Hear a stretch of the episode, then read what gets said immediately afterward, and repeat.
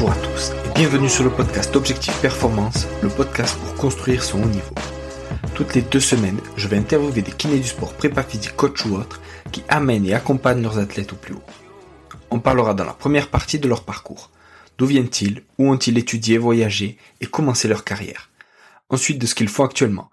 Qu'est-ce que cela peut nous apporter en pratique? Quel est leur sujet de recherche actuel? En quoi cela peut-il améliorer nos compétences?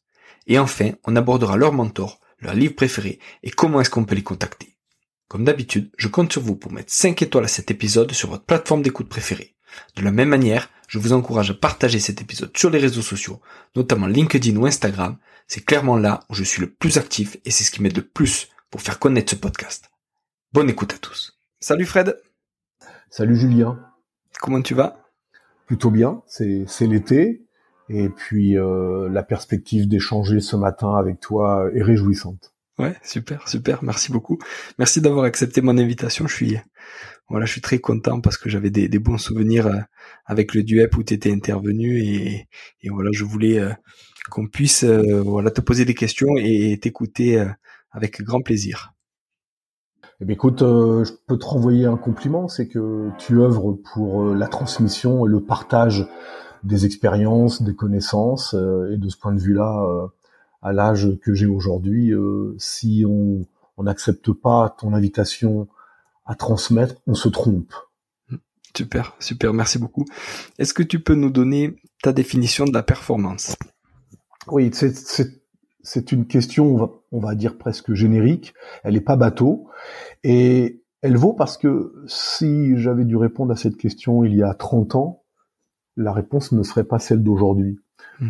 Euh, quand on est un, entraîneur d'athlétisme comme je, je, le suis devant l'éternel, ou, un ex comme on a été ministre, c'est pour toute sa vie. Euh, hmm. euh, eh bien, on, avait une vision de la performance qui était proche du record. C'est-à-dire, ah, il a fait une performance, c'est un record. Aujourd'hui, si on pense d'une part à la, à la réitération hmm. des matchs que peuvent faire joueurs de tennis et joueurs de sport collectif.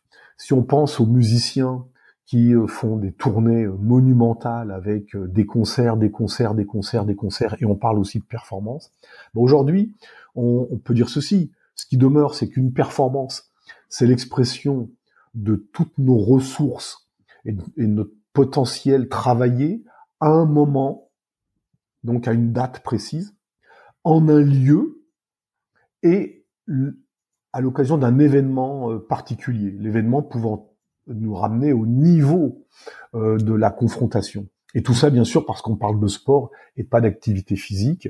Le sport, c'est euh, une activité de performance que l'on fait dans un espace codifié, réglementé, et en se confrontant à autrui. Alors, je ne suis pas du tout, on va dire, négatif ou ou euh, comme ça, je veux pas amoindrir l'activité physique. Il y a, des gens qui ont qui font une activité physique euh, vélo plus natation plus mmh. jogger plus du roller plus plein d'autres choses, même dans une salle de, de fitness, et qui, qui font plus d'efforts que certains sportifs de compétition parfois.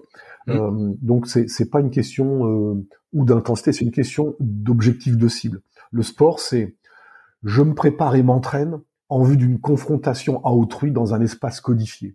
Et de ce point de vue-là, la performance, c'est un jour, à un endroit donné et à un niveau de compétition euh, proposé, je dois euh, exprimer toutes mes ressources. Alors, quelle est la différence avec les années anciennes, les années passées?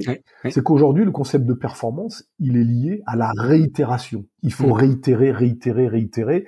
Et c'est là que la préparation athlétique, notre sujet ce mm. matin, euh, reprend tout son sens, parce que véritablement, la, la préparation athlétique est sortie vraiment euh, de l'ombre euh, fin des années 90, mmh. c'est que la préparation athlétique aide à reproduire aussi souvent que nécessaire dans le calendrier et que possible une performance. Voilà. Mmh. Top. Super. Fred, est-ce que tu peux revenir un peu sur ton mmh. parcours, d'où tu viens et, qu'est-ce que tu as fait? Alors, euh, mon, parcours, euh, pour faire euh, simple, enfin surtout simple et, mettre des, repères euh, forts, c'est à la fois l'éducation physique et sportive à l'ancienne, c'est-à-dire euh, moi je suis détenteur d'un CAPEPS euh, mmh. millésimé 1978. Donc tu vois ça, c'est presque Jurassic Park.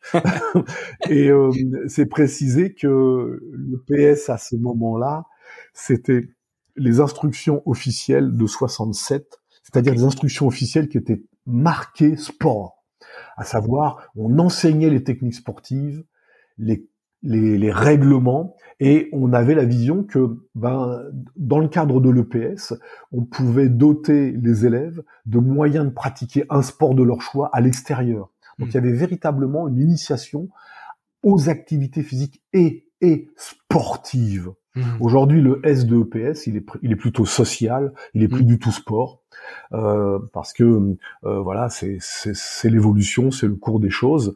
Euh, et donc, moi, je suis un professeur d'éducation physique à l'ancienne. Accessoirement, j'ai passé l'agrégation en son temps mmh. et euh, j'ai une formation euh, stapsienne avérée. Mmh. L'autre aspect, c'est que ma discipline, c'était l'athlétisme. Et pour l'anecdote, euh, l'athlétisme, ça a été pour moi une révélation lors des Jeux de 68. Les Jeux de 1968 à Mexico sont des Jeux extraordinaires. J'ai 13 ans à, à ce moment-là. Les Jeux de 68, c'est c'est euh, les seuls, les premiers, les seuls et uniques jeux à 2200 mètres d'altitude. C'est, s'agissant de l'athlétisme, l'arrivée des pistes synthétiques. On appelait à ce moment-là le tartan de la, de la marque 3M. Et mhm. donc, euh, quatre ans plus tôt à Tokyo, c'était encore de la piste en cendrée. Et là, c'est les pistes synthétiques. Et puis, bah, par le truchement de cette piste-là, de l'altitude, et puis parce que les athlètes étaient extraordinaires, euh, ça a été c'était des jeux fabuleux. Hein. C'est quand même Bob Beamon avec euh, 8 mètres 90 au son longueur. C'est Richard Fosbury qui nous a mm. quittés euh, cette mm. année. Euh, le saut, le saut sur le dos. Mm. C'est euh, une finale 200 mètres extraordinaire. le 200 mètres pareil. C'est Tommy Smith, le point ganté sur le podium. J'en parle, c'est des meilleurs. C'est déjà Mark Spitz. Enfin voilà. Donc et, et là, 68, c'est l'athlétisme. Alors, éducation physique et sportive instruction officielle 67, donc à l'ancienne, chargée de sport, plus mmh. athlétisme, mmh. c'est ça qui me prédestinait, sans que je le sache à l'époque, à la préparation physique un jour ou l'autre. Hein, voilà.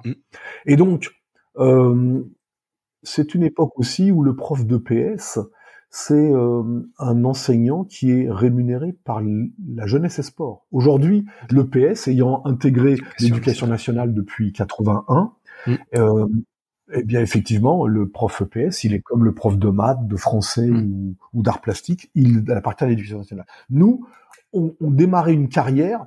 Euh, D'ailleurs, si on n'avait pas le CAPEPS, on n'avait rien du tout. On était en slip. On n'avait pas de maîtrise, de DUG, de licence, de master. C'était où tu avais le CAPEPS et tu rentrais dans le corps des professeurs de PS de la jeunesse et sport. Mm. Et la conséquence, c'est que quand tu étais, quand tu avais le CAPEPS, tu pouvais faire tout qui était relatif au sport aussi. C'est-à-dire mm. que les profs de sport d'aujourd'hui qui sont dans les fédérations, dans les CREPS mm. et, dans les hum, directions régionales jeunesse et sport, eh bien, c'était nous, les profs EPS aussi, puisqu'on avait cette bivalence avant, avant la, la séparation EPS sport du 80. Ça, c'est important parce que du coup, j'ai fait une carrière de prof EPS absolument orienté sport finalement, mm. tout en restant toujours un prof agrégé EPS euh, détaché. Voilà. 30 et, 21 ans euh, de coach aria en athlétisme. Mm. Euh, et puis tout d'un coup, euh, en 97, c'est l'an 1 du professionnalisme du rugby. Et je suis invité à travailler comme préparateur physique dans le rugby, au Stade français rugby. C'était extraordinaire. Et voilà, ça, ça a été le début. En fait, c'est le rugby qui m'a transformé en préparateur physique. C'est énorme. Et, et comment le contact se fait à ce moment-là? Qui c'est qui t'invite et comment comment le lien se crée pour toi? Et comment tu passes de l'athlé au rugby? Est-ce que tu amènes justement l'athlé au rugby? Est-ce que tu fais euh, que du rugby? Comment? Oui. Alors euh, il y a plusieurs choses, il y a plusieurs questions dans, dans ta question. Donc mm. comment on est contacté? Euh, Dire à mes jeunes collègues que à compétence égale, c'est quand même le réseau qui fonctionne. Mmh. Donc il faut être compétent, il faut se former, il faut se faire connaître. Mais les, les opportunités, elles sont euh, à, à la hauteur ou à l'aune de, du réseau que l'on peut avoir. Et là, il se passe quelque chose d'extraordinaire, c'est que euh, mon camarade de promotion Daniel Servet, qui Mmh. était un spécialiste football, euh, vraiment une pointure, euh, et qui se passionnait déjà pour la préparation physique. C'est lui le premier qui a été contacté par Bernard Laporte Mmh. euh, en 96 pour démarrer euh, l'aventure du dans le rugby. Et il faut savoir que Bernard Laporte était un visionnaire dans ce domaine, parce qu'en 96, il était euh, radicalement déterminé à mettre de la préparation physique dans le rugby. Et donc Daniel est aux côtés de Bernard Laporte lorsque le Stade français passe de la division 2 à l'élite, qui serait aujourd'hui le top 14. Mm. Et là, avant, avant de démarrer dans l'intersaison, Bernard Laporte demande à Daniel Servet, il faut que tu te prennes un adjoint plutôt orienté athlétisme et sprint pour faire courir vite les joueurs. Mm. Et quand je parle de réseau, bah, c'est que Daniel et moi, on se retrouve à l'UFR Staps Paris 5, on est formateur à l'UFR Staps Paris 5 de la Cretelle à Paris. Mm. Et hum, on s'entendait bien euh, professionnellement, euh, il savait ce que je faisais, que j'étais un entraîneur d'athlétisme, euh, on va dire, signifiant, et il me propose la- l'aventure. Donc pour faire court, j'ai fini par accepter, Ouais. et c'est comme ça que en juillet 97, je bascule après 21 ans d'athlétisme dans le rugby pro, et euh, c'est c'est une aventure fabuleuse, voilà. Mm. Mm. Alors après, dans ta question, il y a euh, est-ce que j'amène l'athlétisme dans le rugby? Ben, Ouais. euh, Il faut rendre aux rugbyman qu'ils avaient une sensibilité athlétique. Après, il y avait des compétences diverses et inégales de, dans ce domaine-là à leur service. Mm. Et donc, euh, euh, ma formation stapsienne fait que je leur ai proposé un athlétisme au service du rugby. Ça, c'est toujours important. Euh, une préparation athlétique au service du rugby. Mais il n'y avait pas erreur de casting à deux niveaux. Euh, Il n'y avait pas d'erreur parce que hum, on m'a confié les lignes arrière dans un premier temps. Mhm. Donc, euh, faire courir vite les lignes arrière, je crois qu'on est bien dans le sujet. hein. Mm, mm. Et d'ailleurs, certains euh, n'avaient pas attendu après moi pour courir vite. Et puis, il y avait aussi euh, l'explosivité dans le démarrage, les techniques de démarrage et de mise en action chez les avants. Et puis, il n'y a pas que ça. hein.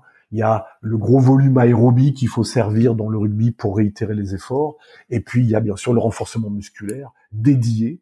Ça, c'était passionnant. Donc, euh, j'ai proposé un athlétisme au service du rugby, plus que jamais. Et les joueurs me l'ont bien rendu parce qu'ils étaient très attentifs, très impliqués.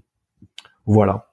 Super, super. Et après ça, alors, tu bascules. euh, Alors au passage, euh, je vais, je vais, je vais, je vais laisser les- nos auditeurs, je vais laisser nos auditeurs me googliser comme on dit.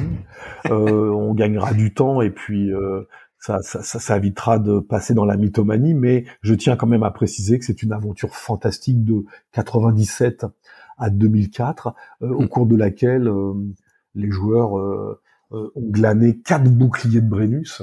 Mm. Et euh, quatre boucliers de Brennus, c'est c'est- c'est énorme. C'est C'est- énorme. La quête du Brennus, Mm. c'est énorme. Quand on pense un peu à Clermont-Ferrand, qui s'y est repris à 11 fois Mm, mm. pour obtenir son bouclier de Brennus, que La Rochelle euh, Mm. aussi, euh, il n'y a pas si longtemps encore, euh, hein, ben, trim, on peut être champion d'Europe et puis euh, Mm. ne pas gagner le Brennus, Mm, mm. c'est un truc de fou. Euh, voilà, donc quatre boucliers de Brennus. Pour l'anecdote, l'institution du rugby euh, offre à tous les joueurs et aux membres du staff une miniature du bouclier de Brennus. Donc imaginez que chez moi, j'ai quatre miniatures du Mm. bouclier de Brennus. Euh, C'est superbe, superbe œuvre. Mm. euh, voilà, sur bois avec une plaque en miniature 98, 2000, 2003 et 2004. Ouais. Voilà pour le rugby. Ah, J'ajoute quand même une, une participation à la Coupe du Monde 2003 avec Mm. euh, dans le staff de Bernard Laporte parce que en fait quand Bernard est, est nommé sélectionneur, Mm. il euh, demande à Daniel Servet de le suivre Mm. avec l'équipe de France, mais il m'avait dit en 2003 pour la Coupe du Monde, je vous veux tous les deux Daniel Servet et toi et ça a été ça a été super. Mm. Une superbe aventure. Voilà Julien. Et comment tu bascules alors sur le- les sports de raquette avec le badminton et le tennis? Comment ça se fait? Alors, ok. Alors on va on, on va parler un peu euh, aspect socio-professionnel hein, des réalités. C'est que en fait 97 c'est l'an 1 du professionnalisme dans le rugby. L'hémisphère sud y était depuis deux ans. Mhm. Et Daniel Servet et moi, on était en cumul d'emploi, c'est-à-dire qu'on était prof à l'UFR Staps Mhm. et préparateur athlétique Ah oui. au Stade français. Euh, il fallait euh, combiner les deux. Et le niveau monte, monte, monte. Hein, voilà, euh, entre 97 et 2004, le professionnalisme dans le rugby s'est affirmé. Et à un moment donné, je me rends compte que je vais faire mal deux métiers mm. en restant euh, formateur d'un côté, car j'avais entre-temps basculé à l'INSEP, au département formation de l'INSEP, et puis préparateur athlétique d'une euh, d'une structure professionnelle de rugby qui était vraiment aujourd'hui installée, hein, quand, quand on a quatre boucliers de Brennus. Et donc, je demande euh, au patron du Stade français euh, un niveau de rémunération afin de prendre une disponibilité. C'est ce que mm. les profs de sport et les profs EPS peuvent faire, les, cadres d'État. On prend une disponibilité afin de faire une activité dans le milieu privé. Mm. Et en fait, faut dire les choses, il n'était pas prêt à ce moment-là à mm. m'octroyer le niveau de rémunération que je demandais pour pouvoir prendre cette disponibilité. Et donc j'ai dit, ben, plutôt que de faire mal deux métiers, je vais euh, je vais quitter celui que j'ai en cumul d'emploi. Mm. Voilà. Et en fait, cette belle saison, j'ai pas de regrets. Hein. Mm. Euh, même si j'aurais poursuivi, c'est sûr s'ils avaient pu accéder à mes, à mm. mes prétentions financières, mais j'ai pas de regrets. Et donc voilà, je, je décide de bien m'appliquer à être un formateur à l'INSEP. Et là, que se passe-t-il?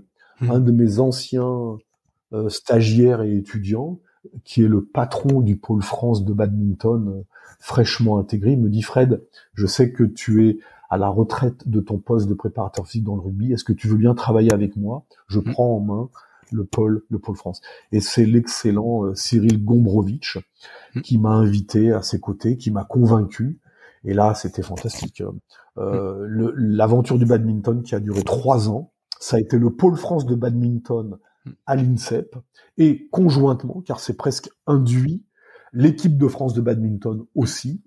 Et là, euh, c'est comme ça que j'ai basculé dans, dans, ce monde. Alors, il y a eu un effet de, un effet de, euh, de taille choquant, c'est que tu peux voir la surface d'un terrain de rugby, tu vois, avec des, des essais de 80 mètres lorsque les arrières euh, interceptent le ballon dans leur 22, et puis tout d'un coup, ce confetti qu'est le terrain de badminton, parce que déjà un terrain de badminton c'est pas grand, mais il est divisé par deux parce qu'on n'est pas dans un espace interpénétré, ce qui est le cas euh, du squash par exemple, hein, qui est un, sport de raquette à espace interpénétré. Mais donc là, c'est un confetti divisé par deux, et là, c'était c'est un choc. Voilà. Qu'est-ce que tu veux savoir sur le badminton? Eh ben, comment tu adaptes tes séances? Puis le, gabarit et les demandes sont pas les mêmes non plus. Tu vois, et comment toi tu t'adaptes? Tu vois, quand tu, ton premier jour, quand tu arrives sur ce, ce confetti, comme tu dis, tu dis pas putain, mais ils sont où mes trois quarts euh, Qu'est-ce que je vais faire? Tu vois, comment tu t'adaptes? Ah ouais, ouais, ah ouais. Ah ouais, c'est c'est tout à fait ça, euh, ce qui s'est posé à moi, mais j'ai accepté la mission. Alors déjà, déjà, je reviens sur Cyril Gombrowicz et puis Fabrice Vallée et puis d'autres entraîneurs parce que j'ai eu un très bel accueil dans le milieu du badminton. Euh, ce sont des gens euh, ouverts, bosseurs, passionnés bien évidemment, mais ça c'est le propre de tout entraîneur dans sa discipline. Et puis ils sont partageants, ils sont ils sont rigoureux, constants dans dans l'engagement. Enfin, moi, je me suis régalé avec eux, et puis il y avait beaucoup d'interactions. Mmh. Et alors, euh, euh, j'ai été euh, abreuvé d'images vidéo. Euh, ils m'ont dit, bah voilà, on, on, va ensemble décoder pour toi euh, le badminton. Et j'ai vu des vidéos, des vidéos commentées, commentées, commentées. Et là, tu comprends que il y a énormément de bondissements, de mmh. rebonds, d'amortissements, de fentes, de déplacements. Et je pourrais, je pourrais, euh, on va dire, caractériser véritablement la différence euh, avec euh, le, rugby au plan des appuis, c'est que le joueur de badminton ne fait pas deux appuis de suite identiques. Voilà. Hein.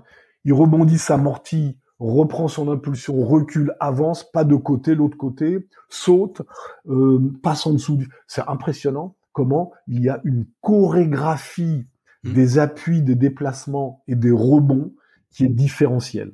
Ça, il a fallu que je l'intègre. Et voilà. Euh, pour l'anecdote, quand même, euh, quand tu parles de, de différence de, de mm. ressources, euh, lorsque euh, en juillet 2004, donc je rejoins le pôle, je vais je vais à la rencontre des joueuses de badminton. Je pense notamment à, à Tatiana Vanier et, et d'autres. et, et donc euh, des, des, superbes joueuses euh, en, termes de d'expertise, de euh, de qualité de réalisation. Il y aura très vite Onyan Pi, qui sera numéro 2 mondial, avec qui j'ai adoré travailler. Et alors là, je viens au fait, euh, on passe à faire des tests de renforcement musculaire et on fait le test du développé couché. Mm. Et là, mes amis, le choc. À 22 kg 500 en développé couché, mes joueuses de badminton, elles étaient au taquet. Et là, si t'as pas justement une lecture stapsienne, quand je dis stapsienne, c'est-à-dire une, analyse technologique de l'activité, mm. et puis que tu restes euh, figé sur tes modèles, tu comprends pas. Mm. Et surtout, tu, tu as peut-être même une analyse euh, négative. Et il fallait surtout pas. Quand tu vois ce que pèse une raquette de badminton, quand tu vois ce qu'est un volant de badminton et la vitesse qu'il faut, la vitesse de frelon qu'il faut pour frapper ça, tu dis mais euh, à quoi euh, pourquoi euh, il y aurait, comme me faisait Thomas Lombard, deux fois 170 kilos au développé mm. couché? Mm. Lui me faisait en, en 2 RM 170 kilos au développé couché. Pour la joueuse de badminton, on est on est on est rendu compte. Mm. Voilà. Peut-être que si on va vers la lutte et le judo, on peut en parler. En tout cas, le lancer du poids, plus certainement, mais certainement pas en badminton. Donc voilà, tout recalé. Et ça va avec euh, le matériel. C'est-à-dire que bah, c'était plus des barres olympiques qu'il fallait, mais c'était des barres d'initiation. C'était donc ça, c'est très intéressant. Bref, j'ai beaucoup appris euh, au badminton que euh, ce sont des des sportifs guerriers qui qui gagnent pas grand chose hein, comparé au tennis. On va y venir au tennis. ils se ils s'entraînent, ils sont investis, ce sont des professionnels dans leur sport, mais pour gagner vraiment euh, des pécadilles, hein, c'est impressionnant. Et alors, euh, une petite anecdote euh, aussi, ils me disaient deux choses. D'abord que ils avaient besoin de ressentir le, leur potentiel athlétique comme étant le fruit de leur travail, parce que dans le badminton, si on s'y se sent pas fort, ils se précipitent dans des filières courtes et dans des choix, on va dire, précipités euh, qui les amènent à la faute. Alors que dans ce sport, il faut être un guerrier qui tient l'échange. Hmm. Euh, voilà, alors on, on, on, tient on tient pas l'échange comme on tient la balle ou comme on fait une conservation au football. Hmm. Il faut à chaque fois être menaçant et poser un problème à chaque frappe. Mais la filière longue qui fait qu'il y a des rallyes et qu'on va obtenir le point à l'issue de rallye, mm. eh ben on l'accepte et on, y va dedans si on mm. se sent bien physiquement. Alors là, on, repense à cette phrase qui dit la préparation physique doit donner confiance. une une des missions et, un des résultats probants dans le ressenti d'un sportif, c'est que un sportif bien préparé physiquement, mm. il a confiance en lui. Et ça, je l'ai vu fortement. Euh, je l'avais vu au rugby, mais ça m'a ça m'a sauté à la gueule au badminton. C'est ouf. Voilà. Et, après ça, le tennis alors? Et eh oui, puis l'autre anecdote, ça, ça fait partie de. Oui, oui. L'autre l'autre anecdote, euh, elle est elle est post elle est post badminton. C'est et ça, elle me fait vraiment plaisir. Elle me touche. C'est que les joueurs euh, disent et c'est les entraîneurs. Hein, c'est c'est les entraîneurs de badminton qui me l'ont dit après mon départ. Ils me disent, les joueurs disent qu'avec toi, ils ne se blessaient plus. Ça, ça m'a fait plaisir. Parce que l'approche prophylactique, c'est aussi une de mes voies fortes dans la préparation athlétique. Et l'approche la, prophylactique, c'est-à-dire l'approche qui vise à prévenir les blessures ou à diminuer les risques de blessures, elle est absolument pas castratrice du développement des ressources. Mmh. Et moi, j'avais cette mission d'améliorer les ressources athlétiques des joueurs de badminton, des badistes, et en même temps qu'ils ne se blessent plus. Et c'est là l'absolu euh, objectif, le Graal dans ce qu'on propose à nos sportifs en mm. tant que préparateurs athlétiques, développer leurs ressources tout en les amenant à diminuer le risque mm. de blessure. Mm. Voilà. Le tennis. Alors le, tennis, c'est plutôt lié à, à, à mes à mes filles qui mm. ont très tôt pratiqué le tennis, mais bien évidemment aussi parce que c'est un sport qui, qui me passionne, qui, qui m'épate. Et euh, il s'est trouvé que euh, c'est une anecdote aussi. Euh, il y en a plein d'anecdotes, n'est-ce pas? Mm, C'est bien. lorsque j'étais au Stade Français, sur la fin, eh bien, lorsque Richard Gasquet était au, stade, au CASG, c'était le CASG Jambouin à l'époque, eh bien Richard Varmoz, le patron du euh, technique du CSG Tennis euh, me dit, nous demande il va voir le staff de rugby, euh, si un kiné et un préparateur physique voulaient bien mm. s'occuper d'un jeune talent. Il nous dit pas le nom, il nous dit seulement un jeune talent. Et déjà, j'étais pris de tennis et je dis, ah, mais je prends la mission. il s'avère que c'est Richard. Il a 18 ans à cette époque-là. Mm. Euh, c'était le talent qu'on connaissait, mais sa carrière pro était devant lui quand même. Hein. Mm. Et donc, euh, j'ai entraîné physiquement Richard pendant six mois, de mars à novembre 2004. C'était une très belle expérience. Et il se trouve que chemin faisant, dans cette saison 2004, avec Tatiana Golovin, en double mix, ils ont gagné le double mix de Roland Garros.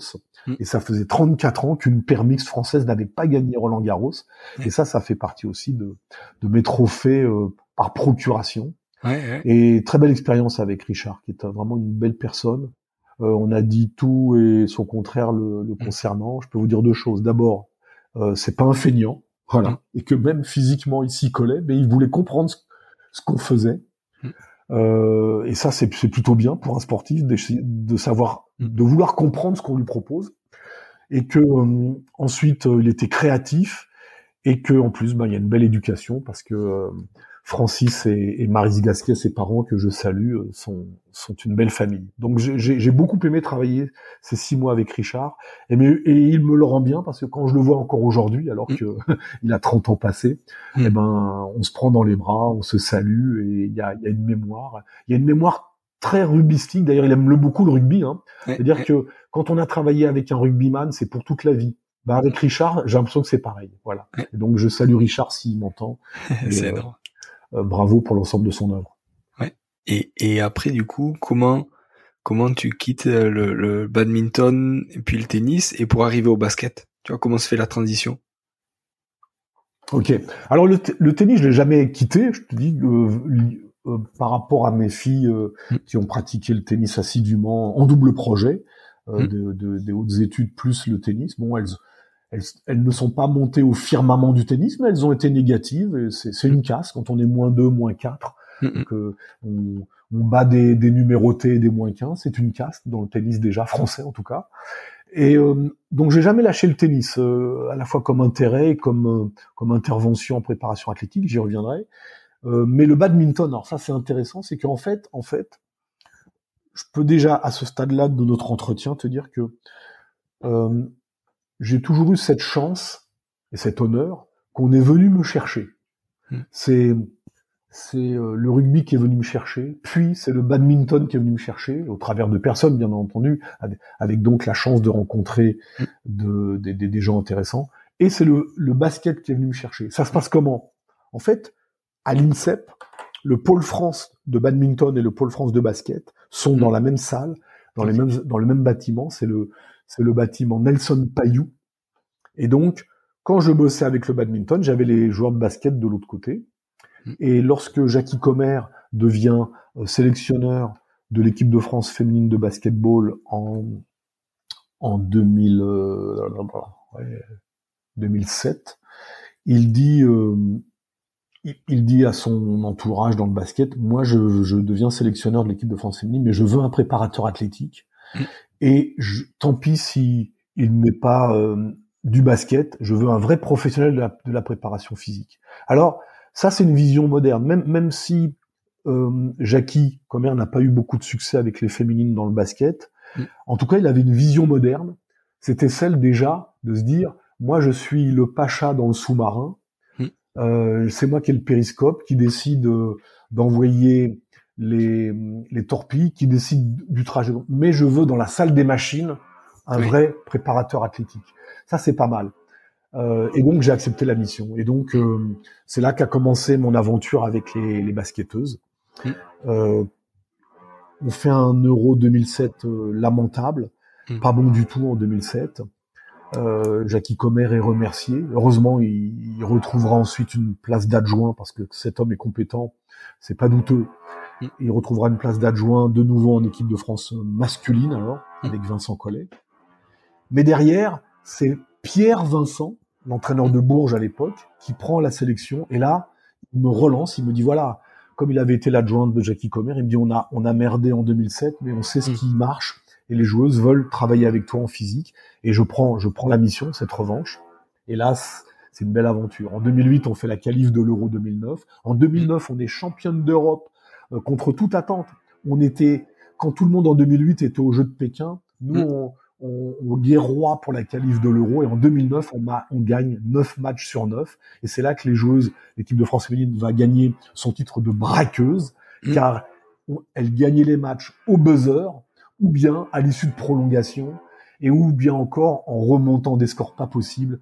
Euh, gagner 9 matchs sur 9 dans un championnat d'Europe, c'est gagner 9 fois de façon différente. Il n'y a mm. pas un match qui ressemble à l'autre parce que les adversaires sont différents. À l'exception des Russes, euh, contre lesquels on a fait l'exploit de gagner deux fois, parce qu'ils se disaient à l'époque en 2009, les Russes, on les bat une fois, ou on les bat en poule, et après ils nous battent ensuite, ou on les rencontre euh, que en finale et on peut les battre, ce que les filles avaient fait en 2001, je crois. Mm. Voilà. Et donc c'est superbe. Et puis je vais accompagner les braqueuses dans le staff de Pierre Vincent, un staff très très stable avec mm. les mêmes personnes, euh, vraiment un, très beau staff. Et euh, au jeu au jeu de Londres, euh, je passe sous silence les médailles d'argent et de bronze qu'on a eu entre temps, après la hmm. médaille d'or à l'euro. Mais au Jeu de Londres, on fait l'argent. Et je peux vous dire que au Jeu de Londres, comme les filles étaient passées par le tournoi qualificatif olympique en hmm, hmm. Turquie, quand tu te retrouves en finale face aux, États-Unis, au Jeu de Londres, c'est ta médaille d'or, quoi. Euh, l'argent comptant, euh, voilà, c'était l'argent comptant. Donc, euh, médaillé d'argent aux Jeux Olympiques de Londres, ça c'est une très très belle aventure. Et derrière, eh bien, euh, je vais confier euh, l'équipe de la préparation physique des féminines à Virginie Niquez, euh, une collègue et amie, et je vais continuer avec les garçons que j'avais encadrés en 2011. 2012, j'avais les deux sélections aux Jeux de Londres, et 2013, nous allons être champions d'Europe. Mm. La Manda Parker avec Boris Diaw comme capitaine, mm. et toujours le sélectionneur Pierre Vincent, euh, pardon, Vincent Collet, rectifions, Vincent Collet, eh bien, euh, ils vont être champions d'Europe en 2013. Ce très beau titre. Voilà. Et c'est là que je passe dans le football. Mais dans le basket, qu'est-ce que tu apportes? Tu vois, en termes de, de pied, en termes d'appui, c'est encore différent du badminton. On disait il n'y a pas euh, deux appuis euh, d'affilée pareil. Ah, ouais, Et, et, dans le basket, en plus avec le rugby, j'ai l'impression que tu as fait plein de sports hyper différents au niveau des appuis, au niveau des contacts, etc., au niveau des sauts. Et qu'est-ce que tu découvres dans le basket et qu'est-ce qui, qu'est-ce qui t'a plu dans le basket? Ouais, ouais, ouais.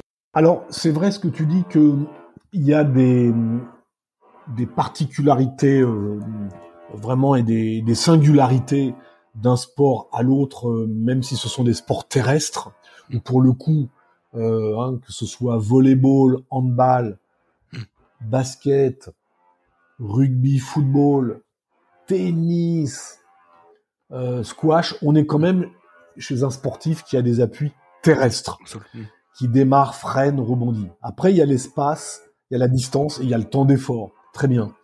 Mais ça me permet justement de redonner euh, au badminton euh, tout ce que je lui dois.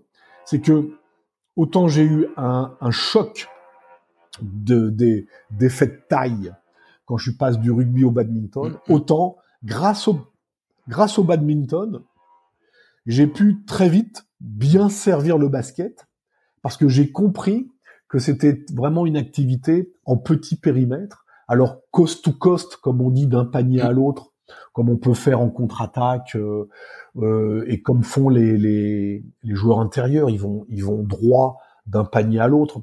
Pour autant, dès qu'on est dans la raquette, hmm. on est dans un petit périmètre. C'est des c'est des appuis. Mais euh, le, le joueur de badminton, il est très aérien. Il est c'est un overcraft, il est sur coussin d'air. Le joueur de basket, il est d'abord ancré. Pour ensuite s'élever dans les airs, mais il y a d'abord un, gros gros ancrage parce que il y a des prises de position, il peut être bumpé, il y a des écrans euh, à prendre. Euh, lorsque euh, il drive, quand il conduit le ballon, il peut être contesté épaule contre hmm. épaule. Voilà, donc il faut qu'il y ait des ancrages forts. Et puis bien sûr, eh ben oui, la cible elle est à 3 mètres 05. Il faut y aller. Hein, à un moment hmm. donné, euh, il y a des dunks, il y a des lay-up, mais il y a aussi des tirs à trois points euh, où on est loin du, panier et tout. Alors, ben je dirais que ça ça n'a fait que renforcer. C'est-à-dire que il y a y a pas beaucoup de contraires, mais il y a des il y a des renforts l'explosivité dans tous les régimes de contraction, Mm. je l'ai vraiment perçu grâce au basketball. L'explosivité du démarrage, l'explosivité dans le gainage Mm. pour tenir l'écran, euh, ou être bumpé, euh, l'explosivité dans les freinages, parce que ce qu'il y a de particulier en basketball, et c'est fin, c'est que tu dois assumer ta vitesse au point d'être capable de t'arrêter Sinon, bah, tu percutes l'adversaire, ça fait faute. Euh, le terrain, il est exigu. Il y a des démarrages francs et des contrôles de freinage. C'est c'est assez, c'est assez sympa. Mm. Voilà. Euh, comme ça, ce qui me vient à, à- à l'esprit. Et puis, euh, c'est le moment de te dire que dans tous les sports que, que j'ai traversés, le premier préparateur athlétique, c'est le coach. C'est le coach. Une façon pour moi de rendre hommage à, à Bernard Lacor, à, à- à Bernard Laporte, à, à Georges Coste, à, à Nick Mallette, ça c'est pour le rugby, euh, de rendre hommage euh, à Fabrice Vallée euh, et Cyril Gombrowicz euh, dans le badminton, et rendre hommage à Jackie Comer, plus que jamais à Pierre Vincent, parce que alors là, je peux parler de symbiose, un peu comme avec Nick Mallette dans le rugby aussi. Mm. Symbiose, euh, préparation athlétique basket, et puis euh, Vincent Collet. Et puis euh, le dernier en date, bah, c'était mon maître du football, je veux parler de Philippe Bergerot, qui lui aussi euh, a, a su... Il y a une cohérence, c'est-à-dire que ce sont des gens qui m'ont engagé et qui m'ont donné du temps, le temps raisonnable pour travailler avec les sportifs, les joueurs. Et il y a quelque chose que j'aime beaucoup euh, euh, avec euh, des, des sélectionneurs comme Laporte en rugby, euh, Pierre Vincent dans le basketball et Philippe Bergerot dans le football, c'est que chacun avait cette vision que on peut améliorer le joueur dans l'équipe de France. C'est-à-dire que l'équipe de France n'est pas seulement consommatrice du Mm. talent du joueur. Alors, je dédouane tout de suite euh, Didier Deschamps dans le football, parce que quand je vois qu'il a que 13 jours euh, entre le rassemblement, le rassemblement de son effectif et la Coupe du Monde au Qatar, là je dis euh, respect et je saurais pas faire. Moi, je ne saurais pas faire, hein, euh, honnêtement. Mais avec l'équipe de France féminine de football, euh, on avait du temps. En basketball, les préparations estivales avant un grand rendez-vous, ça, ça prend beaucoup de temps. En rugby aussi, on a du temps. Et alors du coup, c'est intéressant d'être même au firmament, hein, c'est la sélection nationale, et à l'intérieur de cette sélection nationale, on travaille et on voit les joueurs progresser, les joueuses s'améliorer. Moi, je reviens sur euh, sur le rugby. Euh, euh, en 2004, euh, Frédéric Michalak, il a 18 ans. Et on a une grosse période de préparation sans, sans rugby, sans impact. Et on avait un programme avec Daniel Servier, on avait mis en place un programme de renforcement musculaire extraordinaire. Or, faut savoir qu'à 18 ans, Mm. il y a des phénomènes endogènes anabolisants très forts. Un, un jeune homme de 18 ans, il a la testostérone Mm. plein pot. Hein. Il soulève deux barres de muscu, il prend 10 fibres musculaires. quoi. Mm. Et notre Frédéric Michalak avait vraiment progressé. C'était étoffé comme les autres, euh, parce qu'il y avait Poitronneau aussi qui était, Mm. qui était jeune. Euh, et donc, euh, il me dit, Fred, quand je le rejoins à Sydney, Fred, j'ai beaucoup progressé au niveau au niveau physique et au niveau athlétique. J'aimerais que tu me fasses un programme pour améliorer ma puissance de frappe du ballon lorsque je dois tenter euh, des pénalités ou des, des pénalités loin, loin, loin euh, des poteaux. Ça, c'était intéressant. Tu vois, le, le feedback d'un jeune de 18 ans qui avait Mm. perçu que presque davantage que dans son club au Stade Toulousain, dans le cadre d'une préparation de la Coupe du Monde, il avait progressé. Ça, c'est parce qu'on a du temps. On a du temps. Mm. Voilà. Top, top. Je ne suis pas égaré là. Non, non, non, t'inquiète pas, t'inquiète pas, c'est super. Et, et justement, alors après, après le basket, le transfert vers le foot et, et le foot féminin, Ouais. comment, comment tu le vis et comment ça se fait? Alors, alors je te- très bien. Donc, euh, je pense que nos auditeurs, euh, ils vont vraiment percevoir que je suis quand même chanceux à l'arrivée. Je suis un simple mortel, mais grand chanceux euh, dans, dans ma carrière, parce que voilà ce qui se passe. Quand euh, euh, j'étais prof à l'INSEP, quand j'ai quitté l'UFR STAPS Paris 5 pour être euh, formateur à l'INSEP en 99, eh bien, à un moment, il y a un directeur de l'INSEP, trois, trois ans plus tard, euh, un, qui va, qui était un ancien directeur de Clairefontaine, Mhm. et il a la bonne idée de, de se rappeler que les formateurs de Clairefontaine, Philippe Bergerot, Philippe Bergerot euh, Francis Mériqui, Jean Galis et autres, eh bien, ils voudraient un, un petit renfort euh, dans ce domaine-là, et ils se disent quoi mieux que l'INSEP, Mhm. euh, que les, les formateurs de l'INSEP pour nous épauler, pour euh, un petit peu rafraîchir nos contenus de formation. Et c'est là que euh, je commence quelques interventions à Clairefontaine en tant qu'intervenant extérieur, engagé par Jean Galis sur les thématiques de préparation athlétique, Mm. et puis aussi au service de certaines autres thématiques euh, par Philippe Bergerot. Et c'était un moment sympa. Donc euh, j'étais estampillé prof INSEP, ce qui les rassurait d'ailleurs, et j'intervenais dans des, dans des diplômes pointus, hein, comme le BEPF quand même, hein, le brevet professionnel de footballeur, d'entraîneur de football. Euh, je passe sous silence les les les gars que j'ai eu euh, devant moi euh, Oui. dans le cadre de mes interventions. C'était vraiment chouette. Et euh, Philippe Philippe Bergerot, quand je terminais mes interventions, il, avec sa voix de ténor, de basque béarnais, comme il me dit, Mm. il me disait Merci Fred, on a besoin d'hommes comme toi dans le football. Waouh, venant d'un d'un mage, d'un sage comme Philippe Bergerot, c'était c'était touchant. Alors ça, c'était les années 2005, euh, 2006, 2007. de- Et alors voilà ce qui se passe. À Londres, euh, alors Philippe, Philippe euh, et Jean Galis, euh, ils, ils lisaient le jaune, ils me disaient. Ils lisaient le jaune, c'est-à-dire c'est le midi olympique. Ouais, le middle, ouais. Et ils suivaient comme ça, ils aimaient bien ce que je faisais, voilà. Et c'est comme ça d'ailleurs qu'ils m'ont engagé. Ils, bon, ils, ils- ils étaient assez fans de ce que je pouvais proposer, dire et autres. Ça, c'est c'est une bonne chose pour histoire de dire à mes jeunes collègues communiquez, partagez, transmettez en toute authenticité et humilité, mais transmettez, partagez, communiquez. Et donc, euh, euh, en fait, euh, Philippe euh, un jour euh, me voit passer dans le basket, il continue de, de me suivre, et à Londres, quand on a gagné la demi-finale, il m'appelle un jour.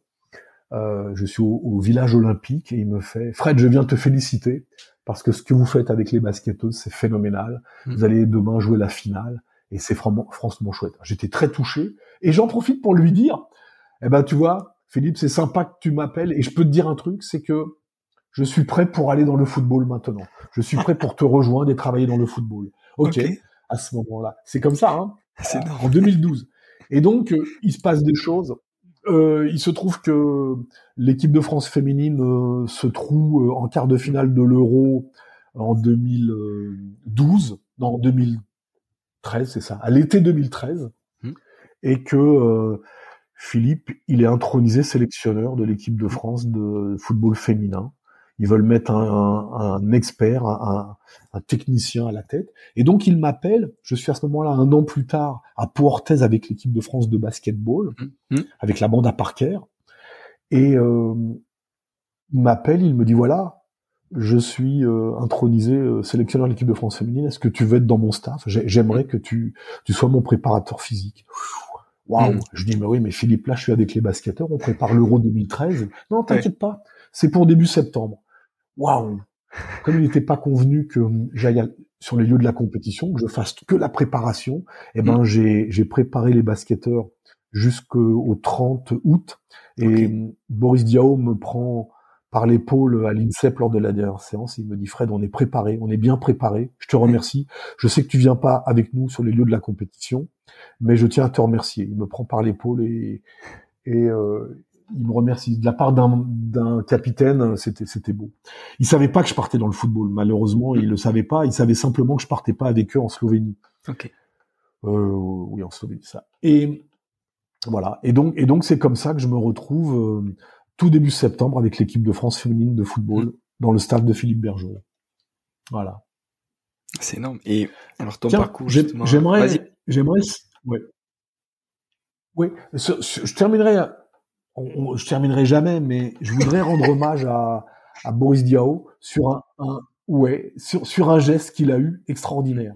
Donc tu vois, euh, 2011, 2012, 2013, 2013 c'est ma troisième saison avec eux, et Ouais. franchement ça s'est bien passé. Les mecs c'est des seigneurs. Moi quand, quand je quitte les, quand, quand je travaille avec les féminines, avec les femmes, euh, les, les basketteuses et que le DTN me demande de rejoindre aussi le staff des hommes. Au début, je suis pas gaillard, je dis oh là là, les mecs de la NBA, euh, quel type de d'individus je vais rencontrer euh, Voilà, les mecs qui sont pétés de thunes, ils sont au firmament du basket et tout. Mm. Et eh ben là, j'ai vu des seigneurs dans l'attitude, dans l'écoute du coach, dans le respect du coach, dans l'implication. Euh, j'aurais mis la je finirai par les écrire. Et donc, euh, je, leur dis, les gars, merci pour ce que j'ai vécu, ce que vous m'avez montré, et ce qu'on a partagé.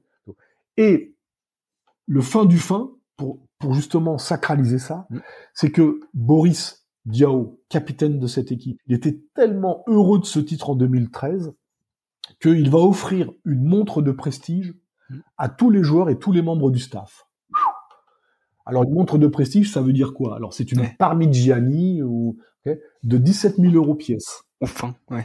À, à, ses, à ses 11 camarades de l'équipe, plus aux 12 membres du, staff. Hmm. Et là, et là où Boris est un seigneur, c'est que je n'avais pas fait le déplacement en Slovénie. Hmm, hmm. J'avais donc quitté le basket pour le football et il, euh, il me met dans le contingent et j'ai donc ma montre, un vrai bijou, cadeau de Boris Diao, avec mon nom gravé sur la montre, Fred Aubert.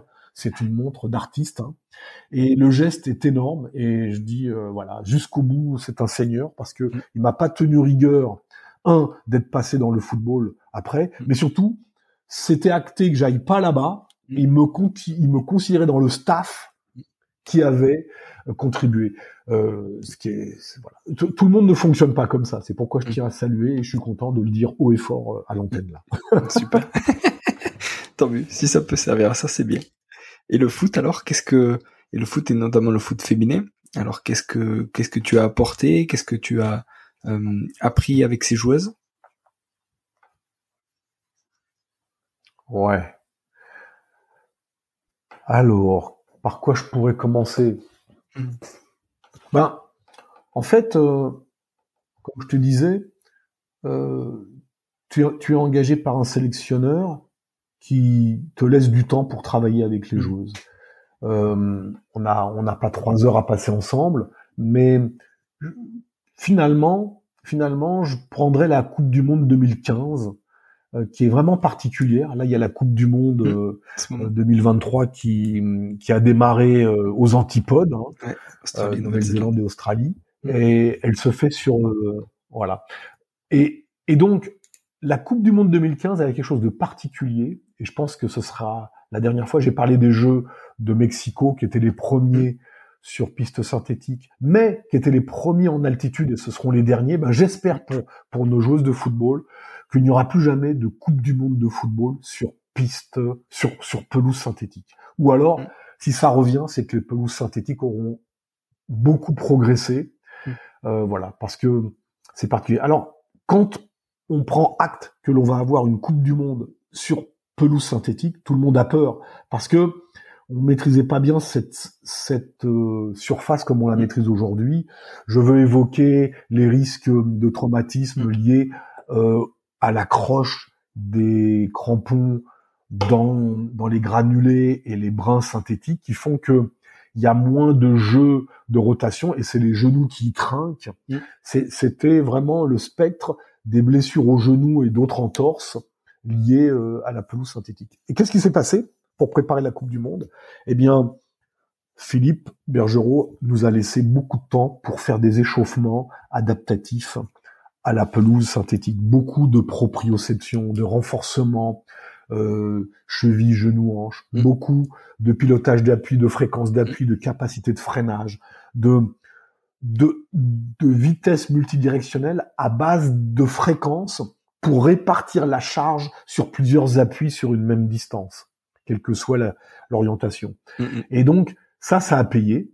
Ça a payé parce que on a euh, on a une petite entorse, enfin une, une entorse emmerdante parce que c'est leur boulot qui l'a, mais elle est liée au fait que elle est tapée par une semelle et que le pied le, pied a tourné et ça ça se serait fait sur n'importe quelle surface, mais il n'y a pas de il y a aucun problème de genou et parce que les filles étaient prêtes.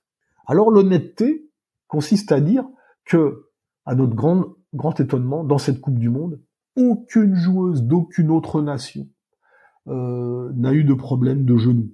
Mm. Vous savez pourquoi? Bah, Parce que les gens font bien le métier, et c'est aussi rendre hommage et aux sélectionneurs des autres nations et aux préparateurs athlétiques, c'est tout le monde avait pris acte des problèmes de cette euh, surface, et tout le monde s'était bien préparé.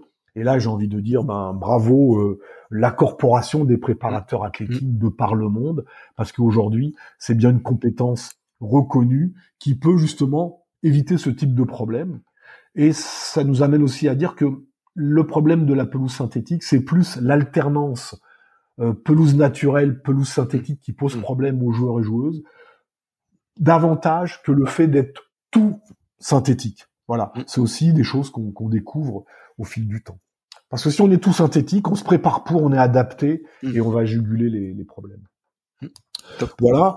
Euh, ah, il y a plein, il y a plein d'aspects, mais je voudrais pas m'étaler trop. Euh, euh, notamment, tu vois, hum, pour avoir donné un coup de main cette année à mon club de football local, le Plessis Robinson, eh bien, j'ai j'ai fait la démonstration dans le milieu amateur qu'il fallait arrêter de courir avant le football.